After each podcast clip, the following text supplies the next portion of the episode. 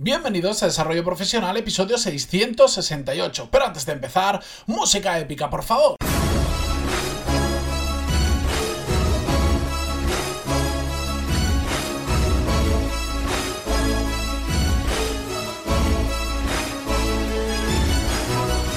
Buenos días a todos y bienvenidos un jueves más a Desarrollo Profesional, el podcast donde hablamos sobre todas las técnicas, habilidades, estrategias y trucos necesarios para mejorar cada día en nuestro trabajo. Hoy, como habréis entendido perfectamente del título, vamos a hablar sobre la gestión de las expectativas, pero desde una perspectiva diferente. ¿Por qué?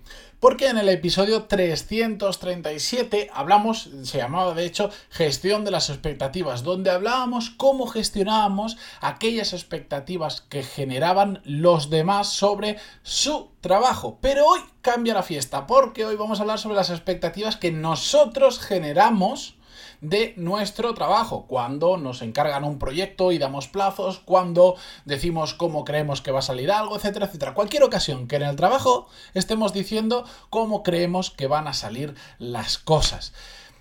Eh, os voy a dejar el enlace al otro episodio en las notas del programa y si no, pantaloni.es barra 337 y vais directamente. Los dos están absolutamente relacionados, así que os recomiendo que si no habéis escuchado el anterior o no os acordáis, porque la verdad es que ya ha llovido bastante desde entonces, le peguéis un vistazo. La cuestión es que al final, la frase que para mí resume mejor todo lo que vamos a hablar hoy. Es una frase que además me gusta muchísimo, que la he repetido en infinidad de ocasiones desde que la escuché por primera vez, que no logro recordar dónde fue, porque si no os mencionaría la fuente. Es una frase que dice, no extiendas cheques que luego no eres capaz de pagar. Y es que representa muy bien lo que vamos a hablar en el episodio de hoy. Me encanta, lo resume a la perfección, porque la generación de expectativas en lo que vamos a hacer es muy probable que a lo largo de nuestra carrera profesional vendamos promesas o generemos expectativas, que es básicamente lo mismo, que después no se cumplen. Porque es normal, porque todos nos equivocamos, somos personas, porque a todos nos puede pasar. Lo que pasa es que si la intención que hay detrás de esa expectativa, aunque después no se cumpla, no es mala, esto es perdonable, por supuesto.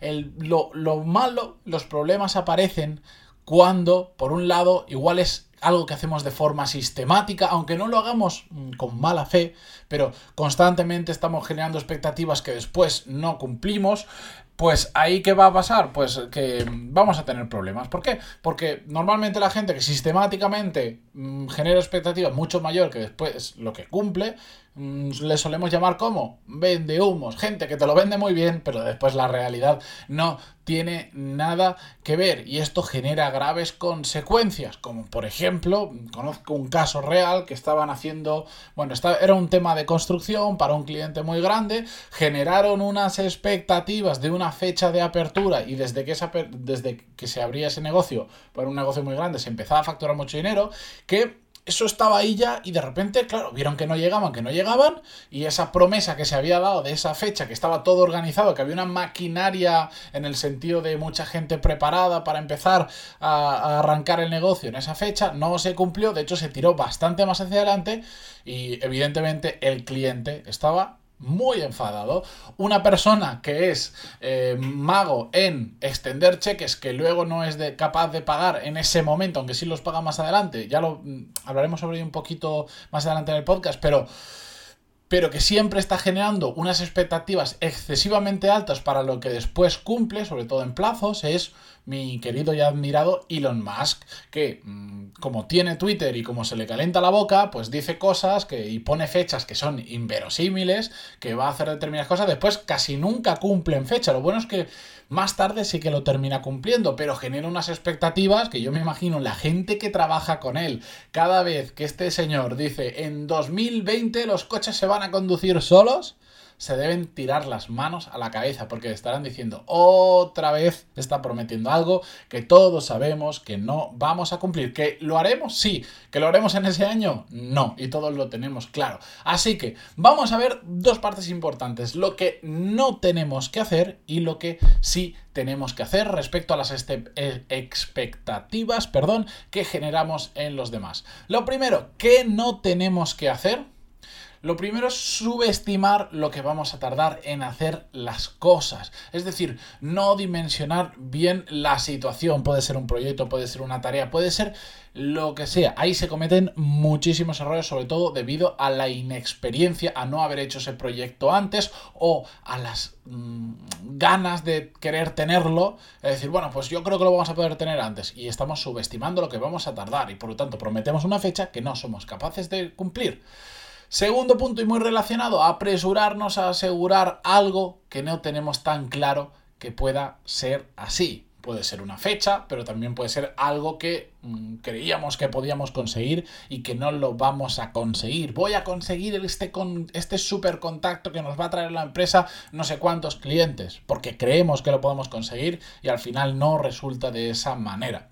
Más cosas que no tenemos que hacer es prometer simplemente o generar unas expectativas simplemente por quedar bien. Y aquí tengo pues la anécdota de un amigo mío que estuvo durante 4 o 5 años trabajando en China que me, acuerdo que me contaba que siempre que iba a fábricas de su sector, no sé en otras por supuesto, pero en su sector decía que había un problema muy grande porque tú les decías a los operarios de la fábrica, esto se puede tener en esta fecha, sí, sí, sí, sí, sí, esto se puede hacer, sí, sí, sí, dice, a todo, a todo te decían que sí.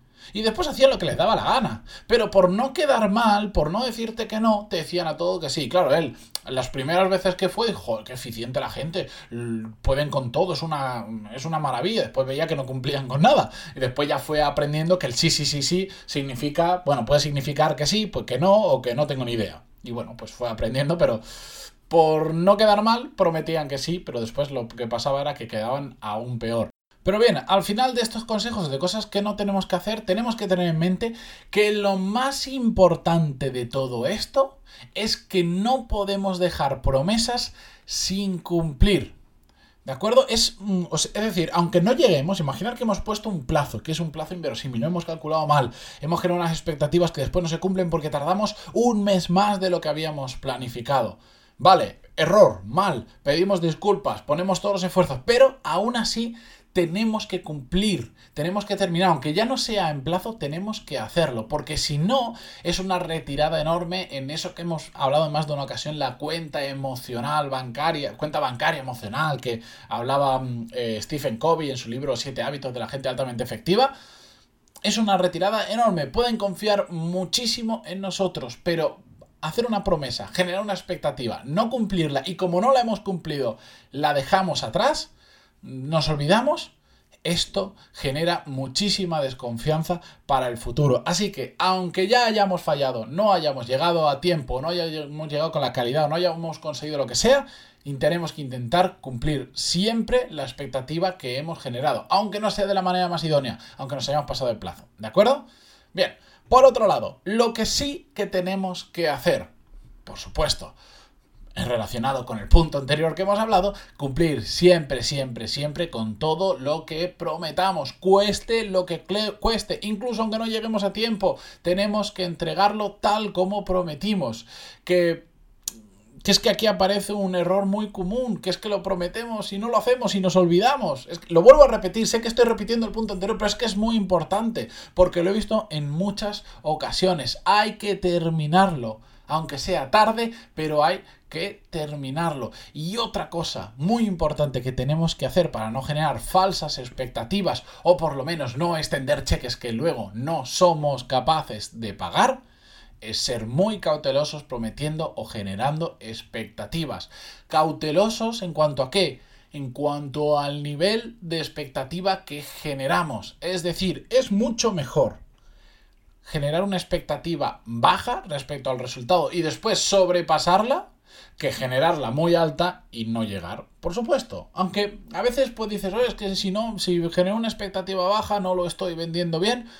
Bueno, hay que llegar a ese punto intermedio, pero de verdad es mejor pasarte para bien que quedarte atrás para mal. Y también tenemos que ser muy cautelosos en cuán habitualmente prometemos o generamos expectativas. No tenemos que estar siempre intentando generar una super expectativa. Hay gente que se empeña en constantemente por ir con un, digamos, un rollo positivo en la empresa, empujar y tal, estar generando siempre expectativas de lo que se va a conseguir. No hace falta, señores. No hace falta. Reservémoslos para momentos o ocasiones puntuales donde sea realmente necesario. Porque nos puede salir la jugada muy mal si prometemos demasiado y cumplimos demasiado poco. Por eso, mejor reservarlo para cuando realmente haga falta. Así que, resumen de todo esto, recordar la frase, grabarla a fuego en vuestras cabezas.